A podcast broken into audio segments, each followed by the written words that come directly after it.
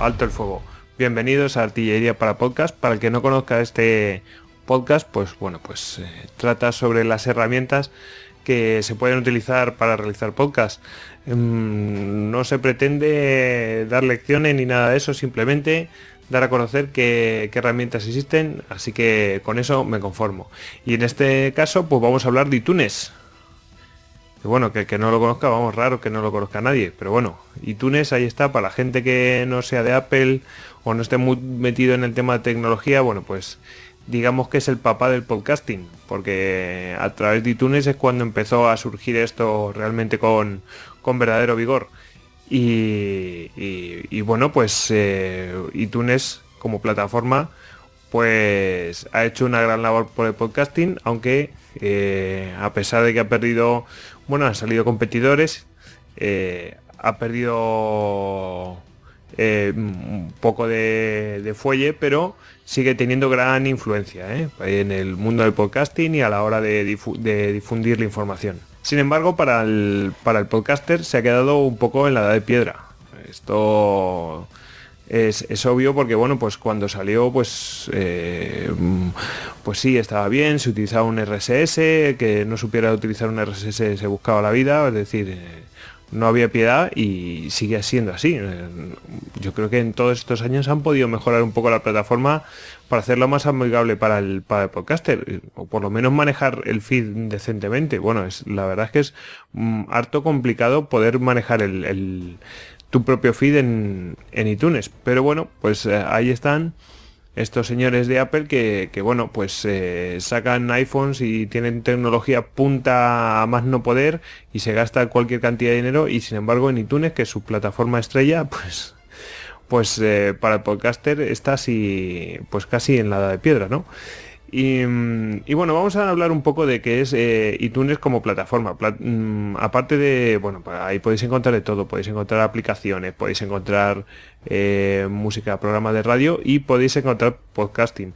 O sea, podcast, pero no solamente de, de podcasters puros y duros, así amateur, no, no, también de cualquier eh, mm, cadena, programa de radio puede subir su, podcast ahí como cualquier otro, ¿no? Eh, el caso es que no es que tú estés subiendo eh, físicamente los MP3 o el archivo de audio. Tú lo único que facilitas es un feed. Y a través de ese feed, iTunes lo facilita a los usuarios todos tus capítulos y tu podcast, ¿no? Mm, eso quiere decir que no es que a través del feed eh, el iTunes se descarga cada archivo, no. Simplemente es como le redirecciona y les indica, pues aquí está el capítulo de este podcast para el usuario, ¿no? Entonces el usuario va y va a tu feed directamente. Digamos que iTunes hace intermediario, es una plataforma intermediaria y que sirve de difusión. En definitiva, que lo que tenemos que hacer como podcaster es facilitarle un feed con nuestros capítulos y con la información de nuestro podcast a iTunes. Eso es lo único que tenemos que hacer. Y luego ya cualquier comunicación que tengamos que hacer con iTunes la tenemos que hacer a través de del propio feed, efectivamente, a través de una serie de etiquetas eh, que bueno, pues eh, que le dan información sobre el estado del feed, del podcast y de los capítulos.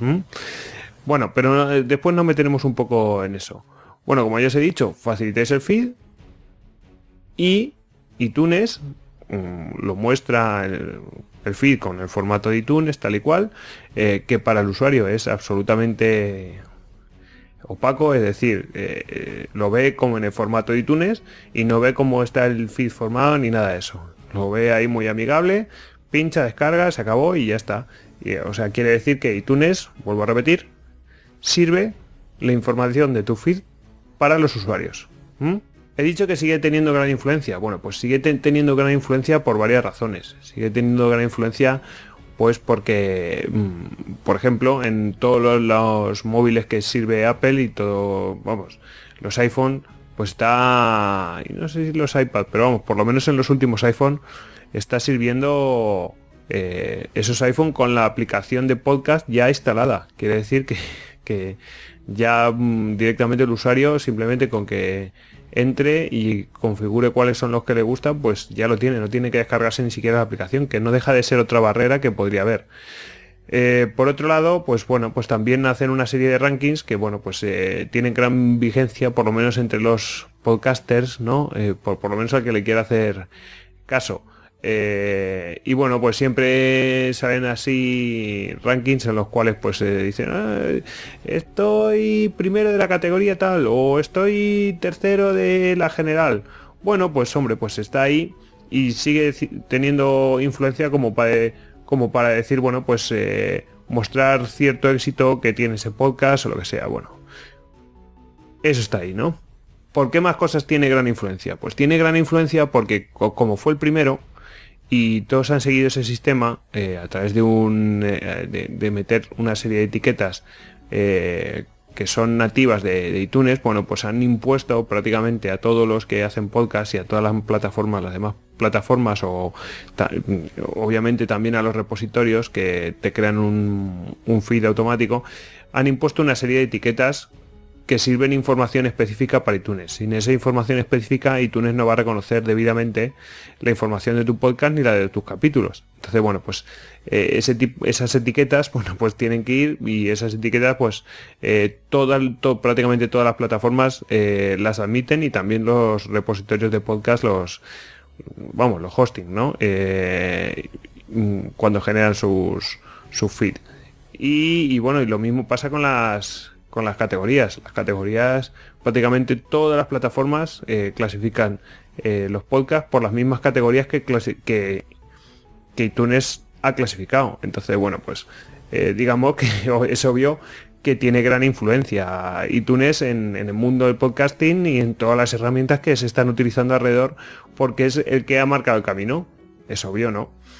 Han sido los primeros y han marcado el camino. Y eso es así. Entonces, bueno, como conclusión, aunque no guste iTunes y esté un poco en la de piedra, deciros que es una herramienta muy importante a la hora de dar difusión y por lo menos eh, si alguien tiene que mirar si, si tu podcast existe, que esté ahí, en iTunes. Ya no digo que esté en los rankings ni nada de eso, simplemente que la gente lo pueda encontrar en iTunes porque sí es cierto que hay muchos usuarios que utilizan iPhone y, les es muy cómodo, es obvio que es muy cómodo coger y buscar eh, tu podcast en iTunes y no tenerse que meter en otras plataformas eh, eh, si ya lo tienes instalado la aplicación nativa, ¿no? que es la que mejor va a funcionar. ¿no? Así que iTunes, a pesar de que no se, no se modernicen mucho, bueno, pues es una plataforma, yo a mi modo de ver, esencial en la que cualquier podcast debería estar. Y bueno, sin más, eh, antes de despedirnos voy a recordar cuál es el por dónde nos podéis encontrar. Tenemos, eh, nos podéis encontrar evidentemente en iTunes, nos podéis encontrar en iVoox y nos podéis encontrar también en formato vídeo en YouTube. Mm, si queréis eh, preguntarme algo seguirme, pues por aquí debajo arroba gojix barra bajas al duero y cualquier información de artillería para podcast, ya sabéis, artilleriapodcast.com. Y bueno, sin más ya me despido y hasta la próxima. Que prosiga el fuego.